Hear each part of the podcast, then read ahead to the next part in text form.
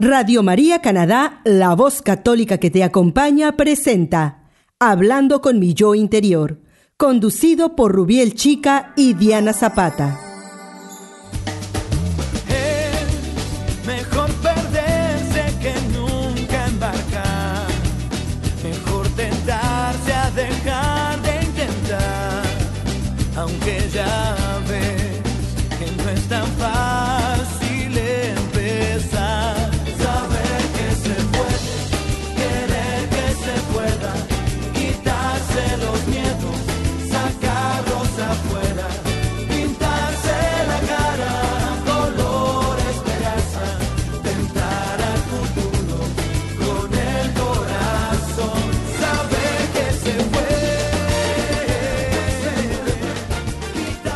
Bienvenidos nuevamente a nuestro programa Hablando con mi yo interior.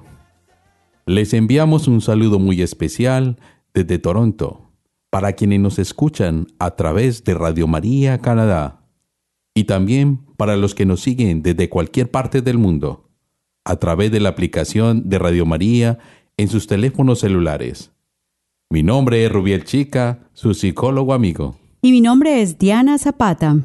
Los invitamos a que nos acompañen en esta ocasión a conversar un rato sobre este tema tan importante como es el matoneo virtual o cyberbullying. También hablaremos sobre las estrategias para prevenirlo. Claro que sí, Ruiel. Recordemos que el objetivo de nuestro programa es educar a nuestra comunidad católica de habla hispana en los diferentes temas relacionados con la salud mental, cómo enfrentar y manejar las afecciones mentales y cómo llevar una vida más feliz y saludable. Bueno, Rubiel, para comenzar entonces cuéntanos qué es el matoneo virtual, también llamado ciberacoso o cyberbullying. Bueno, mis queridos oyentes, el ciberacoso es el uso de información electrónica y medios de comunicación, tales como correo electrónico, redes sociales, blogs, los mensajes de texto, teléfonos móviles y websites difamatorios, para acosar, ojo, a un individuo o grupo a través de ataques personales u otros medios.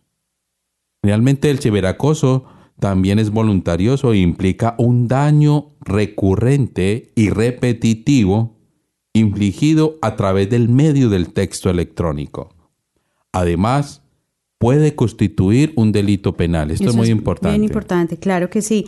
Y entonces, ¿cómo funciona este ciberacoso y de qué manera se presenta? Bueno, mis queridos oyentes y Diana, pues funciona por ataque directo, enviando mensajes a las víctimas, acoso por mensaje de texto, por robo de contraseña y suplantación de identidad mediante blogs o a través de la publicación de videos y fotos en página web. El ciberabusador crea enfrentamientos y provoca en las demás personas emociones de indignación y luego se mantiene al margen. Bueno, entonces tenemos también que eh, conocer las diferencias entre el bullying o el matoneo y el cyberbullying o el acoso cibernético. Claro. El acoso digital no se realiza necesariamente cara a cara ante la víctima. Por el contrario, el matoneo o bullying se hace de manera frontal y puede ser de manera verbal o con contacto físico o agresión física. El acosador puede sentirse menos culpable e incluso ignorar o no ser consciente de las consecuencias causadas por sus acciones.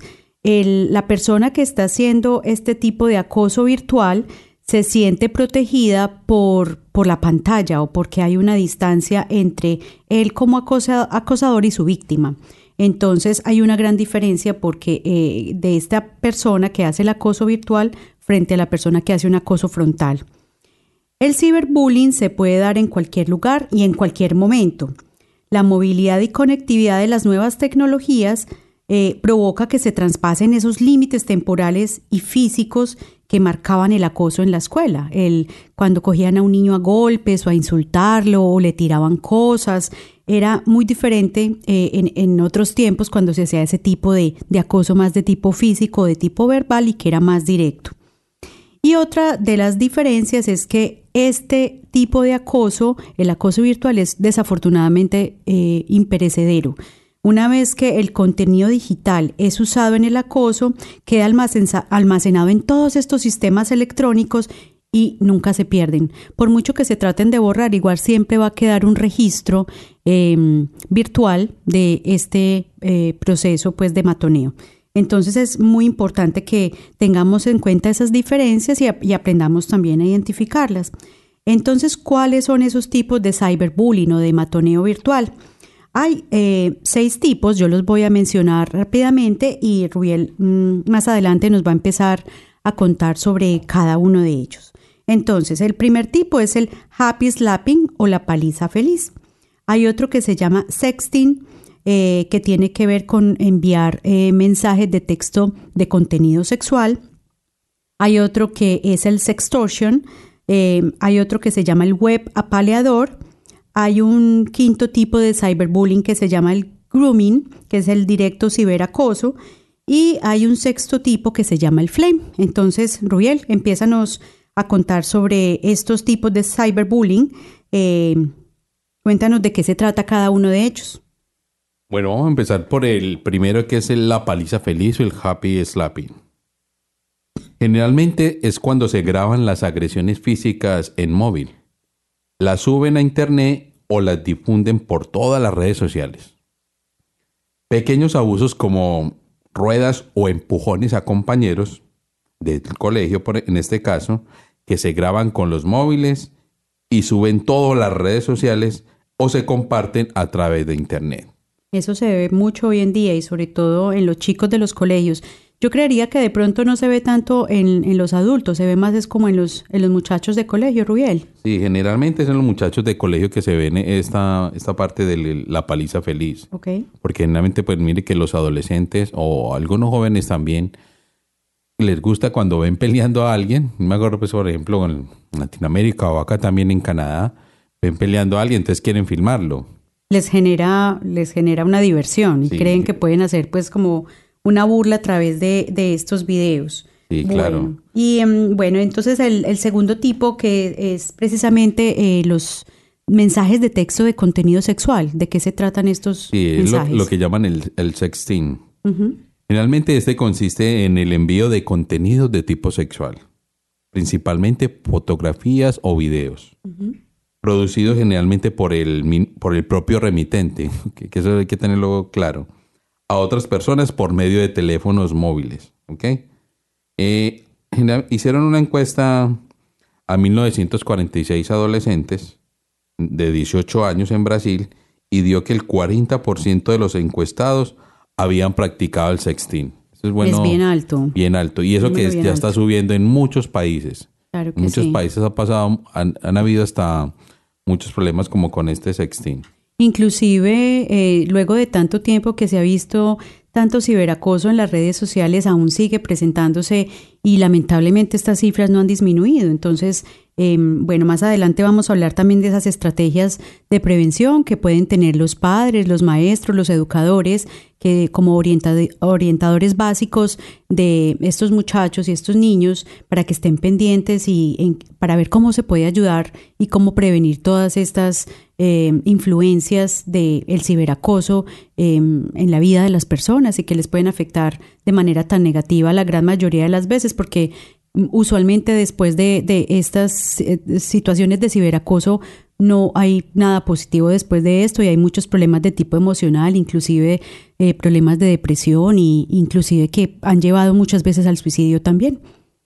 Aquí ha pasado mucho en Canadá y en diferentes países de Latinoamérica que muchos jóvenes y muchos adolescentes se han suicidado por este por esta parte del Claro. cyberbullying o ciberacoso. Diariamente han escuchamos muchos esas inconvenientes, pero también muchos países también se han puesto a la tarea de, de hacer prevención Eso es bien importante. y promoción también sobre esto del Claro. cyberbullying.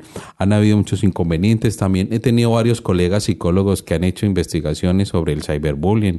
En Colombia se han hecho muchas investigaciones, hay grupos de investigación sobre esto. Acá también en Canadá tengo colegas. Yo también he, he escrito mucho sobre esta parte del cyberbullying en diferentes periódicos de aquí de Canadá para que hacer conciencia sobre esto, porque es un flagelo, es, podemos decirlo también hasta una epidemia. Yo me acuerdo de una de las frases que decía Einstein que él temía la época de que todos los, los jóvenes con las tecnologías, y él lo, lo decía de una manera, no me acuerdo muy bien la frase, pero él decía así, de que temía el día de que es, la generación se iba a volver una generación de idiotas con la parte de la tecnología. Claro que sí. Yo me acuerdo que cuando empiezo mis charlas eh, aquí en los colegios sobre esto, aparte del cyberbullying, empiezo con esa frase de Einstein.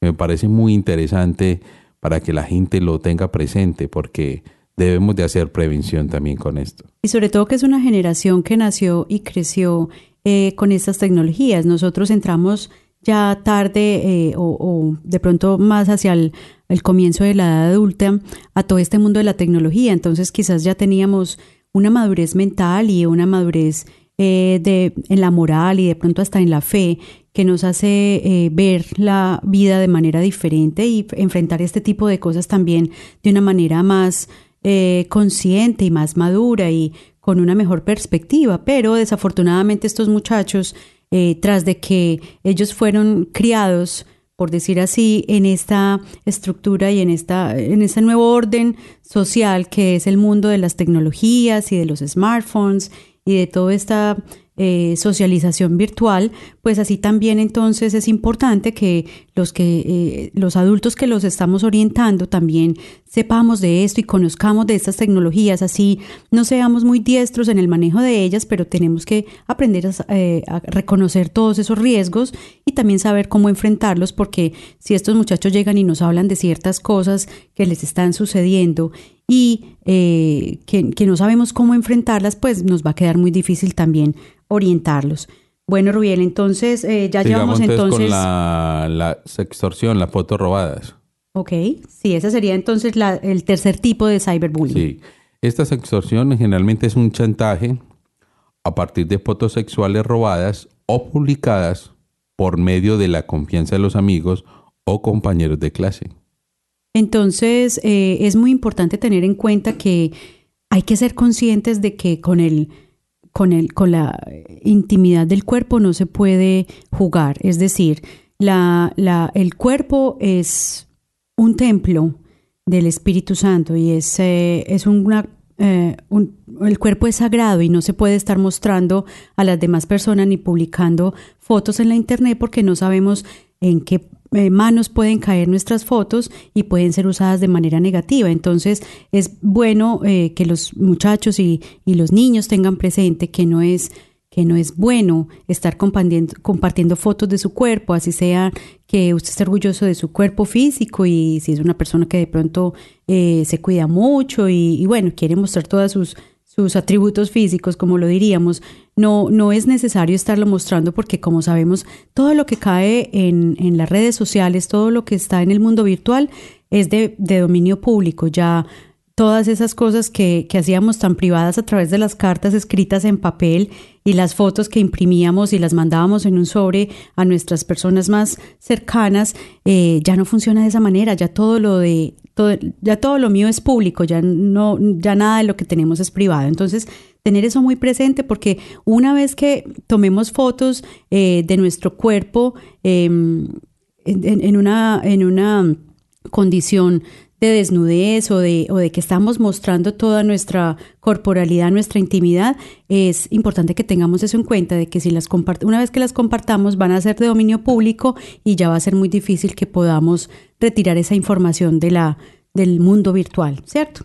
Entonces, sí, pero lastimosamente, Diana, esto se ve mucho hoy en día. Uh -huh. Por eso es que esta es la invitación también a los padres que nos están escuchando en este momento sí. y que nos van a escuchar durante varios, varias, varios días también con el mismo programa, que por favor hagan las preguntas. Nosotros vamos a tener también un correo electrónico donde nos pueden hacer preguntas, nos pueden hacer comentarios también, porque esto es uh, va para padres, va para los jóvenes que están escuchándonos en este momento y que aprovechen también todos estos, estos, programas que estamos teniendo y este tema hoy del, cyberbullying, porque es un tema muy importante. Yo lo digo también como investigador de diferentes temas en adicciones, que este es uno de los más importantes que no se está prestando mucha atención y han habido muchos problemas con esto.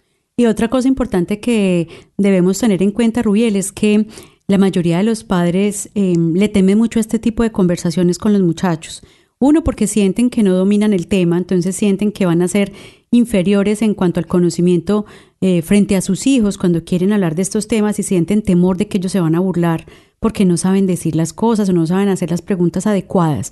Pero para eso precisamente son este tipo de programas que estamos teniendo educativos para que los padres y los cuidadores, los adultos en general, que estamos pendientes de los jóvenes y de los niños hoy en día, sepamos qué hacer en estos casos, que cuando ellos nos vengan con esas preguntas o así ellos no nos estén preguntando, pero nosotros nos demos cuenta eh, por nuestros propios medios o porque alguien más nos cuenta de, eh, de que nuestros muchachos están involucrados en este tipo de problemas, sepamos qué hacer, porque no podemos dejar que ellos estén involucrando en, en estos eh, problemas tan grandes y que nosotros estemos con las manos atadas sin saber qué hacer o sin saber qué decir.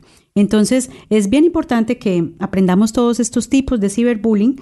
Em, ya llevamos entonces hasta ahora tres, Happy Slapping o la paliza feliz. El segundo es el sextino, el contenido de los textos de contenido sexual y el sextortion, que es chantajear a las personas con fotos eh, de fotos íntimas que hayan compartido en las redes y las empiezan a chantajear. Eso, Eh, eso es muy común. Lo es que bien decíamos común. ahorita que es muy común. Por ejemplo, ha pasado con muchos, muchas personas que son de la farándula, muchas personas que son políticos, que les ha tocado esta parte de la extorsión, de que mandan sus fotos en desnudos. Creería yo que de pronto este tipo de ciberbullying sucede más es en los adultos. Y funcionan en los adultos, pero también funcionan en los jóvenes también, en los compañeros de clase en diferentes, diferentes colegios, diferentes instituciones Sí, también. porque desafortunadamente hoy en día los muchachos están entrando como en todo ese mundo de exploración y de, y de vivencias eh, de la sexualidad muy temprana edad y de pronto también entonces eso hace que se esté viendo a mucha más temprana edad y por eso es que nosotros eh, como adultos responsables de estos chicos eh, necesitemos eh, estar pues bien pendientes de todo lo que de lo que los muchachos están haciendo para que los sepamos orientar y los podamos ayudar en todas las preguntas y las dudas que tengan referente a todos estos problemas. Eh, bueno, yo creo que vamos bien. Eh, seguiremos entonces después de la pausa y ya regresaremos con más del programa Hablando con mi yo interior. Están escuchando Radio María Canadá, la voz católica que te acompaña.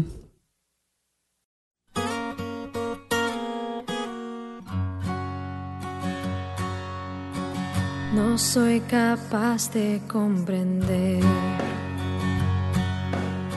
su voluntad y su poder.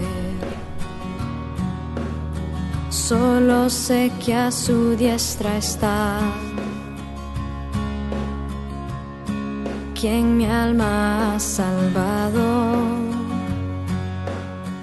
Tomo su ejemplo y predicción. Cristo me dio la salvación. Y yo siento en mi corazón es ser quien me ha salvado. Que desde el cielo él bajó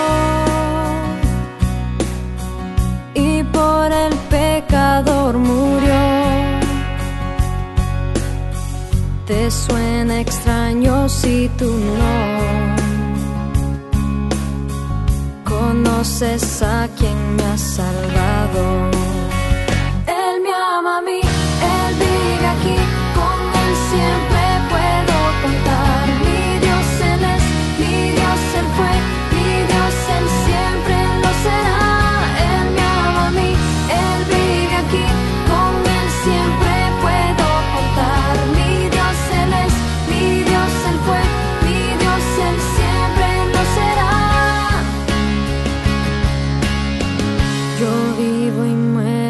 Por su amor. Él es mi fuerza, Él es mi Dios. Quien vive siendo mi Señor. Murió y me ha salvado.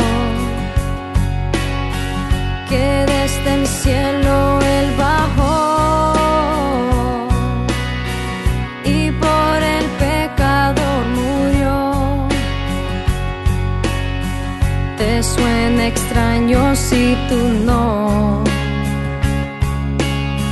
conoces a quien me ha salvado.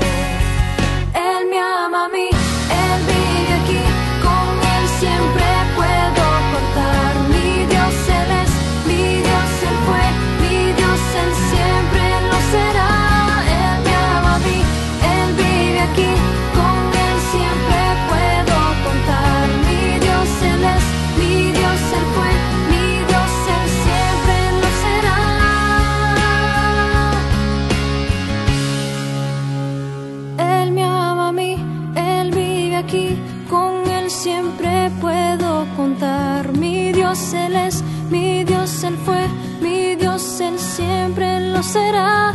Él me ama a mí, Él vive aquí, con Él siempre puedo contar. Mi Dios Él es, mi Dios Él fue, mi Dios Él siempre lo será. Él me ama a mí, Él vive aquí, con Él siempre puedo contar. Mi Dios Él es, mi Dios Él fue,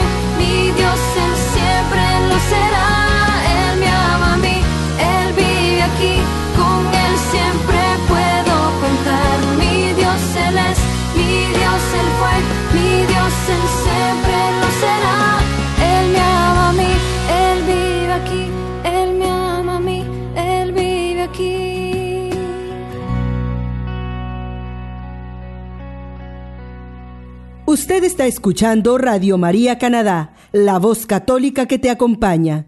Continuamos con el programa Hablando con mi yo interior, presentado por Rubiel Chica y Diana Zapata.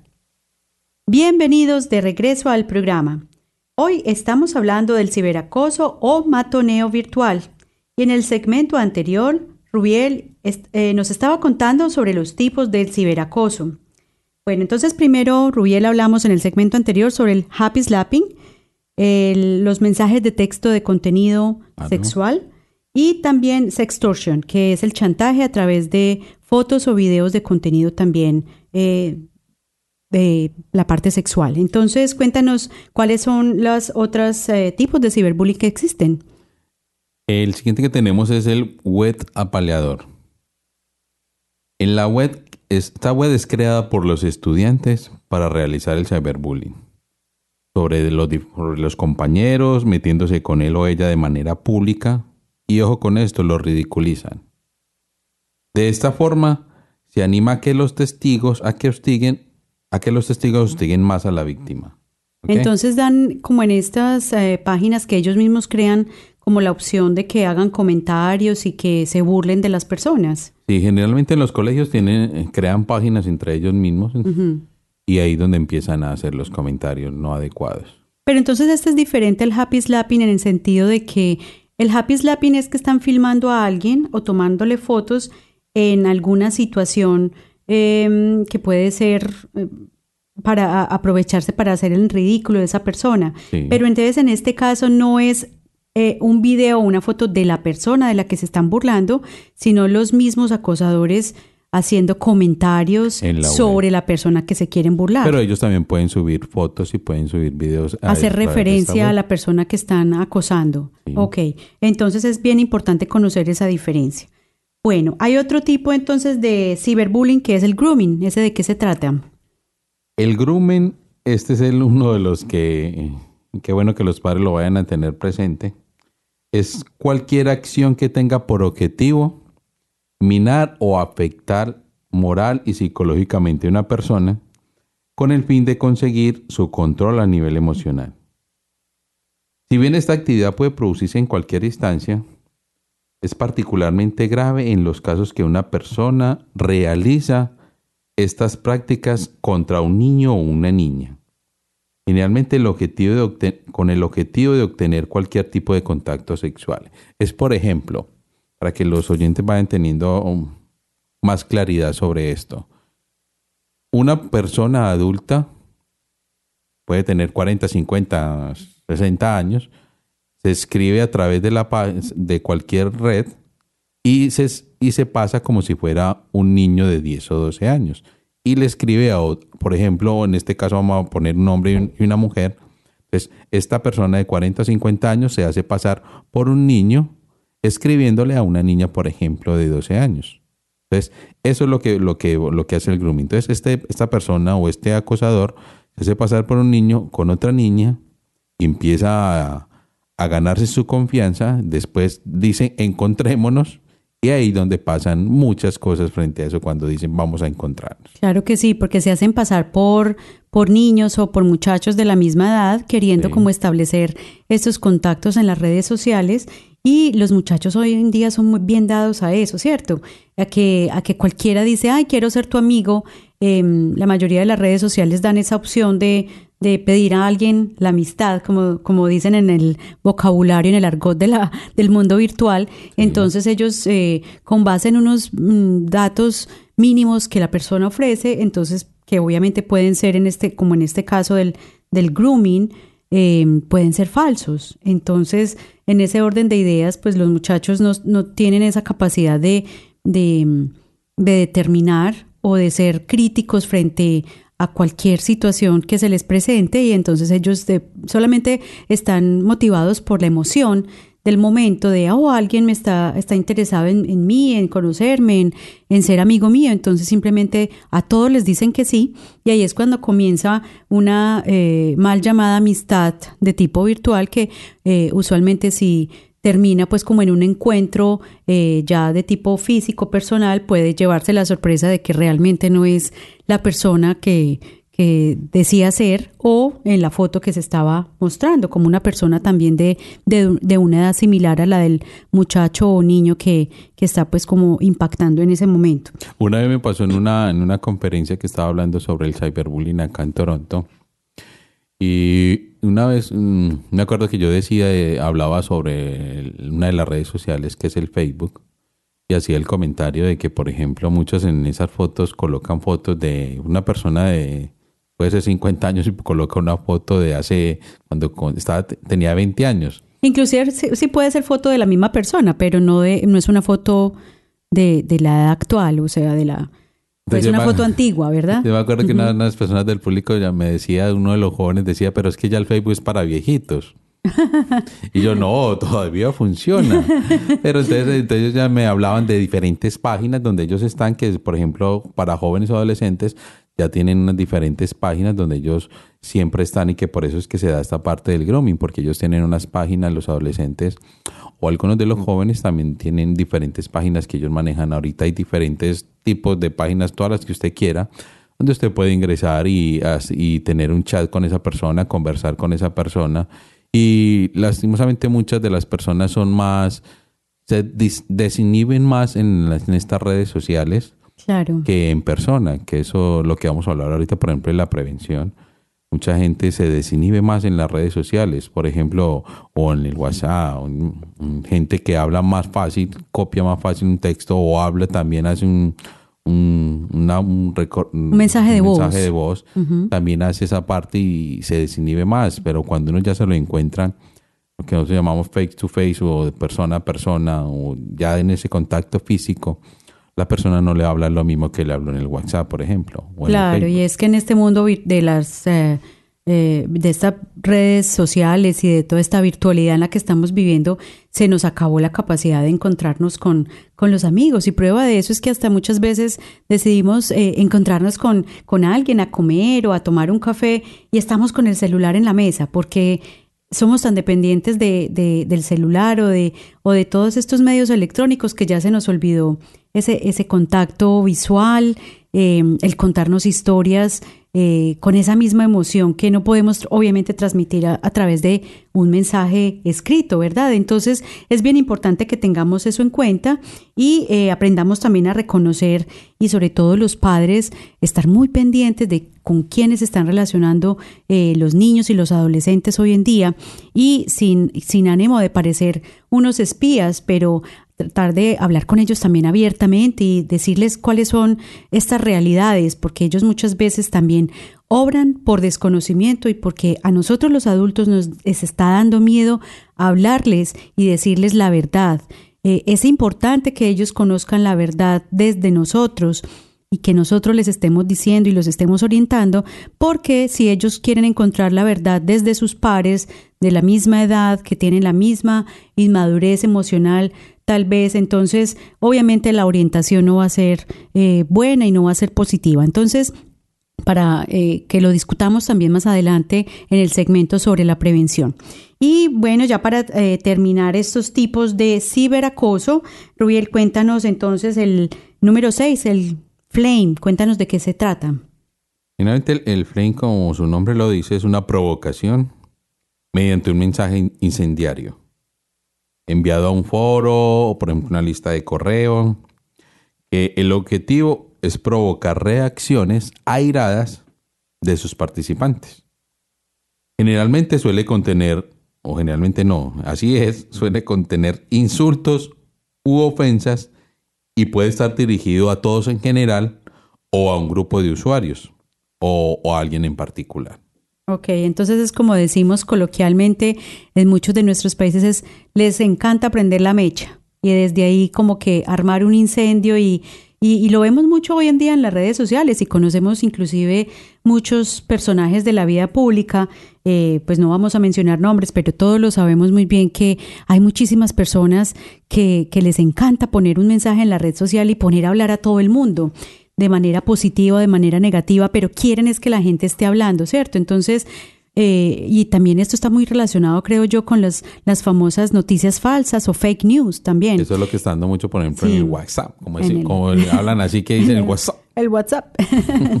sí, entonces es mm, muy bueno que lo tengamos también en cuenta porque esto hace también eh, parte de todas esas eh, mentiras eh, no- noticiosas que nos están llegando todos los días y a veces uno siente que la gente le comenta, ay, mira lo que leí en tal red social, si será cierto que eso va a pasar, pero no es más que alguien tratando de, de, de hacer, eh, de alarmar a la población frente a un, un hecho, por ejemplo, de de, violencia o de terrorismo o inclusive de, de va a suceder una catástrofe o va a haber un terremoto o va a haber un, eh, un tsunami. Bueno, esas son cosas que generalmente se pueden predecir y, y cuando se hacen con el ánimo también de, de avisar y de alertar a la población, por decir algo, para, para que prevengamos y, evitemos consecuencias, eh, pues es bueno, pero también tener presente que, que hay muchas cosas que nos dicen en las redes sociales que, que simplemente por alarmarnos y por alterarnos también en nuestra tranquilidad y emocionalmente. Entonces, eh, ya con este sexto tipo de cyberbullying cerramos entonces como esta descripción de, de todo este ciberacoso a lo que estamos pues tan expuestos todos y que eh, obviamente esto no es solo para los niños y los y los muchachos adolescentes, los adultos Es también estamos tipo- expuestos. Tipo de personas, adultos, jóvenes, eh, lo que nosotros decimos aquí los seniors o, los no- o en otros países los viejitos también. Ellos también hacen interacción en todas estas redes sociales. Esto me hace acordar cuando ahorita hablábamos de la palabra WhatsApp. me hace acordar de una vez también en una charla que estábamos también hablando sobre todo esto de las redes sociales y todo esto de la parte de las adicciones que yo, yo hacía el comentario de que para las redes sociales también hay un decálogo de, de comportamiento, que eso es lo que vamos a hablar ahorita de, de la prevención sobre esto. Y yo decía que una de las cosas que yo más criticaba era la parte de la ortografía desde la parte de que mucha gente no tiene un adecuado uso frente a la parte de cómo escribir, que muchas veces se malinterpreta de una, de una manera diferente. Entonces yo les contaba la experiencia que cuando yo era docente en la universidad, por mí muchos estudiantes perdían por la misma ortografía. Y eso pasa también en las redes sociales, que una vez dice, pero este lo que está escribiendo que ni se le entiende. Entonces qué bueno también. Y yo lo hacía de manera como de chiste, de que no, también hay que tener una buena ortografía. Y entonces otro de los estudiantes me decía, no, pero ¿cómo así? Es que, o a veces hacen como esos, recortan también las palabras, por ejemplo, o cuando dicen, where are you? Entonces colocan W, Sí, siempre, cosa. mejor dicho, escriben como hablan. Sí. Lo más importante que yo creo que debemos tener en cuenta aquí es que eso nos afecta a todos. Obviamente los, los, los más adultos tenemos que tener mucho cuidado, sobre todo con los, con los niños y los muchachos que obviamente no tienen todavía esa madurez para discernir que, entre lo bueno y lo malo, pero ahí es donde tenemos que entrar nosotros a definir eh, eh, y, y a, y a darle un calificativo a todas estas cosas que vemos diariamente aprender exactamente qué son para que no nos cojan fuera de base y aprendemos también a orientarlos adecuadamente, que ellos, que ellos tengan la confianza de hablar con nosotros de estos temas porque saben que nosotros estamos preparados y que vamos a saber darles las palabras correctas para que ellos puedan tener una eh, posibilidad de eh, hacer mejores elecciones en la vida y de que obviamente errores vamos a cometer, pero que al menos estén informados de qué es lo que les puede pasar para que tomen unas decisiones adecuadas. Bueno, entonces ya una vez que hemos conocido todos estos tipos de, de ciberacoso, Rubiel. Entonces, sería bueno que empezáramos a contarles a nuestros oyentes cuáles son entonces esas maneras de, de prevenir. Eh, ¿qué, ¿qué, deben hacer los padres y qué debemos hacer en, en general todos los adultos para, para que utilicemos todas estas estrategias que vamos a contarles a nuestros oyentes de que eh, se pueden llevar a cabo para prevenir este ciberacoso? Bueno, esta es una de las palabras que más me, me gusta, mm, la parte de la prevención. Y ya les he contado algunas de las historias que me han pasado, pero también quería, antes de empezar, también contarles esta historia de la parte de la prevención. Yo me acuerdo que haciendo la especialización en adicciones en Colombia, una de las maestras, una de las docentes, hablaba de la parte de la prevención, pero también hablaba de la parte que uno también puede ser preventólogo o preventóloga. Y eso me causó un, algo interesante que hasta escribí un ensayo sobre eso de cómo ser preventólogo en, este, mundo, o ser preventólogo a nivel de las adicciones o a, nivel, o a cualquier otro nivel. Y yo decía, podemos ser preventólogos todos. Acá también los invitamos a nuestros oyentes, que todos los que nos están escuchando, a nuestros colegas también en psicología o cualquier otra carrera, de que todos podemos prevenir. Y esta es tarea de todos, no solamente de la escuela o de los profesionales, es tarea de todos, de todos los padres, de todas nuestras los comunidades, de todos los educadores. Claro. Eso es lo que vamos a hablar más adelante. Pero con esta la, hay unas recomendaciones, hay más o menos algunos seis puntos que queríamos como traerles a nuestros oyentes y es hablar sobre algunas recomendaciones. Por ejemplo, hay algo muy importante que es de que si pertenecemos a una comunidad virtual, debemos participar de ella pero a la vez contribuir de una forma positiva. Que generalmente el ser humano, y lo hemos hablado en algunos de nuestros programas, generalmente todos tenemos pensamientos todo el tiempo, pero la mayoría de estos pensamientos son negativos. Entonces, qué bueno que si pertenecemos a cualquier red social, lo hagamos de una manera positiva. Sí, el problema realmente no es pertenecer a la red social, el problema es que demos un uso adecuado y que la información que compartamos y todo lo que le digamos a otras personas también sea eh, en un ámbito positivo y de mucho respeto además. Otro punto muy importante sobre las recomendaciones para la prevención del cyberbullying es respetar los datos personales de los demás, porque solo a ellos les pertenece. Y eso es bueno que lo tengamos presente y lo pongamos en práctica. Y es importante también eh, reconocer que las personas tienen derecho a una privacidad y bueno, cuando estamos en un ambiente de amigos y personas conocidas, usualmente esto se da como por sentado y ni siquiera nos detenemos a preguntar si esa persona realmente quiere exponerse en las redes sociales. Eh, yo conozco personas que no les gusta mucho, por ejemplo, que sus fotografías salgan en las redes sociales, pero no por eso igual quieren dejar de, de, socializar en términos de reunirse con sus amigos y familiares. Entonces a muchas personas les pasa que en una reunión familiar, por ejemplo, toman fotos de toda la familia o de los, las personas que atienden la reunión familiar o social y hay una persona en particular que, que tomó la foto y la quiere compartir en su red social personal, porque ella está en esa foto, pero no tiene en cuenta si las otras personas que están en esa foto, eh, solo como por dar un ejemplo, pero puede suceder en cualquier otro ámbito de la información también, no solamente las fotos, sino de la información personal, está dispuesta a compartir esa información con otras personas. Entonces, para que también aprendamos a ser respetuosos y ser muy ponderados y queremos tomar las fotos, está bien, eh, porque queremos tener un recuerdo de un evento especial también que, que, nos, que nos marcó y que es importante en nuestras vidas, pero también tengamos en cuenta de que debemos respetar esa privacidad de las personas para que no se vayan a sentir eh, ultrajadas y, y, de pronto violadas en su privacidad para que, para que obviamente aprendamos a conservar esos, esos límites y no traspasemos esos límites con las personas.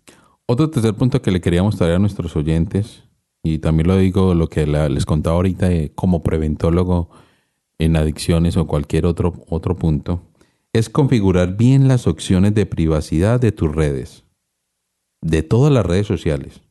Esto es muy importante.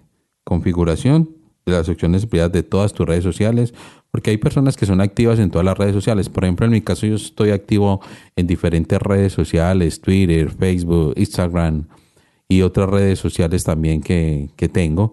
Entonces, es bueno también configurar bien estas opciones de todas estas redes sociales. Claro, y saber a quién se le da permiso de acceso a la información.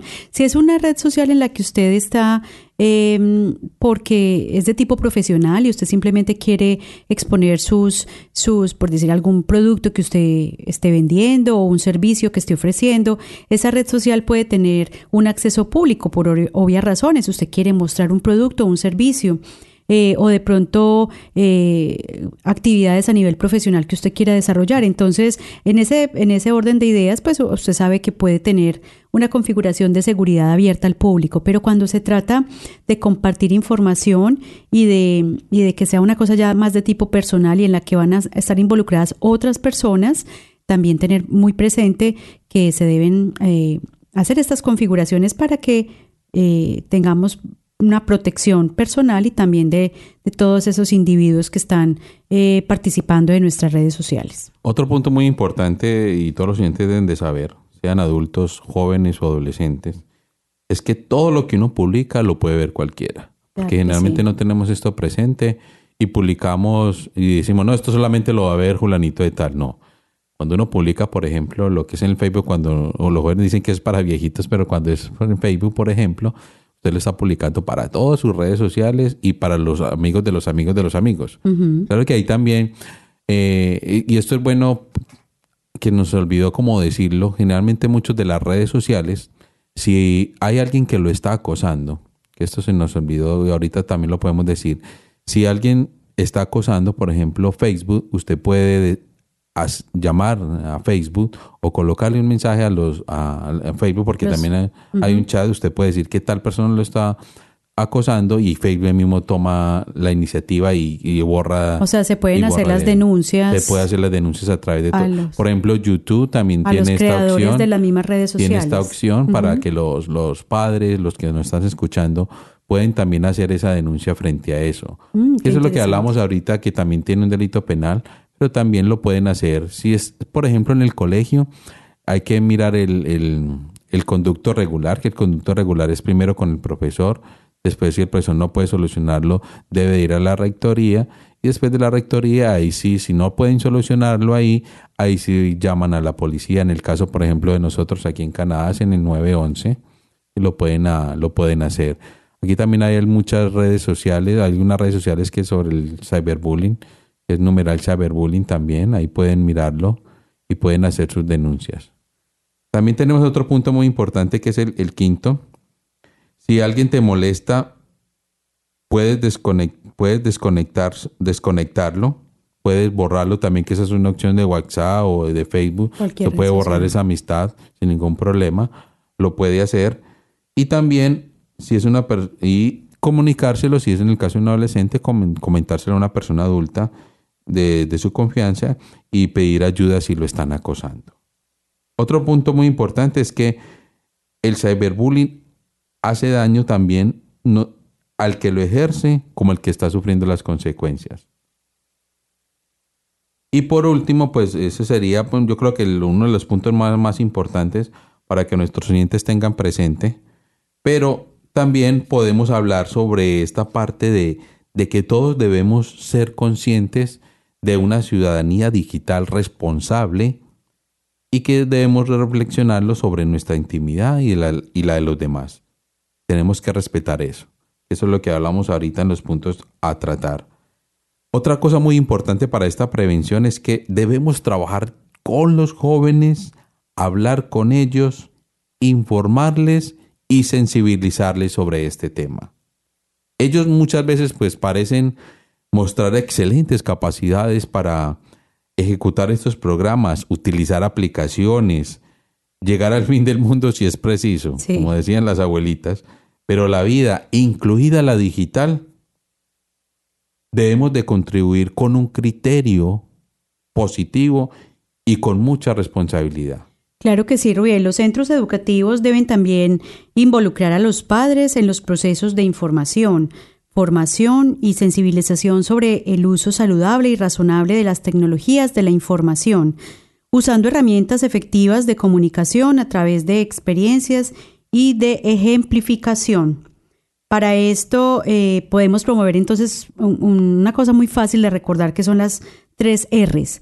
Restringir el acceso dependiendo de la edad del niño o del adolescente, reducir la posibilidad de lo inseguro y incrementar la resistencia de los niños, o sea, autogestión efectiva y segura. Esto quiere decir enseñarles a ser autocríticos y a evaluar las situaciones. Eh, bueno, con estas prácticas contribuiremos entonces a, a un menor, mejor manejo de la información personal en los medios digitales y esto básicamente, Rubiel, es una tarea de todos. Eh, Sí, es todos la prevención estamos de todo lo que yo les cuento en las, en las charlas y en los diferentes colegios, que es tripartita, que es la escuela, los padres y, y, todos los, y los mismos muchachos. los muchachos. Muy bien, bueno, eh, queridos Hasta oyentes, sí, se nos, se acabó acabó el tiempo programa de hoy. desafortunadamente.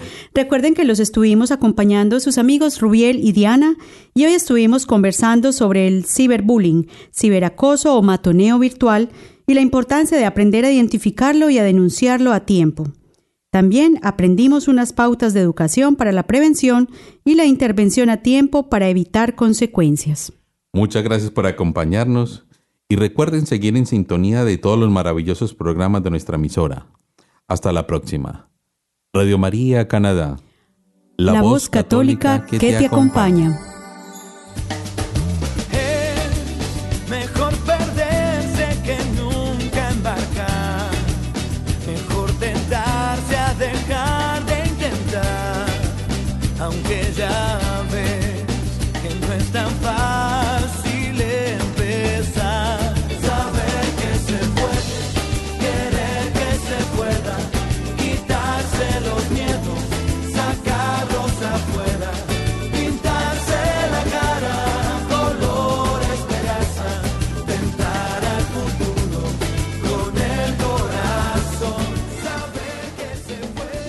Usted escuchó Hablando con mi yo interior, conducido por Rubiel Chica y Diana Zapata en Radio María Canadá, la voz católica que te acompaña.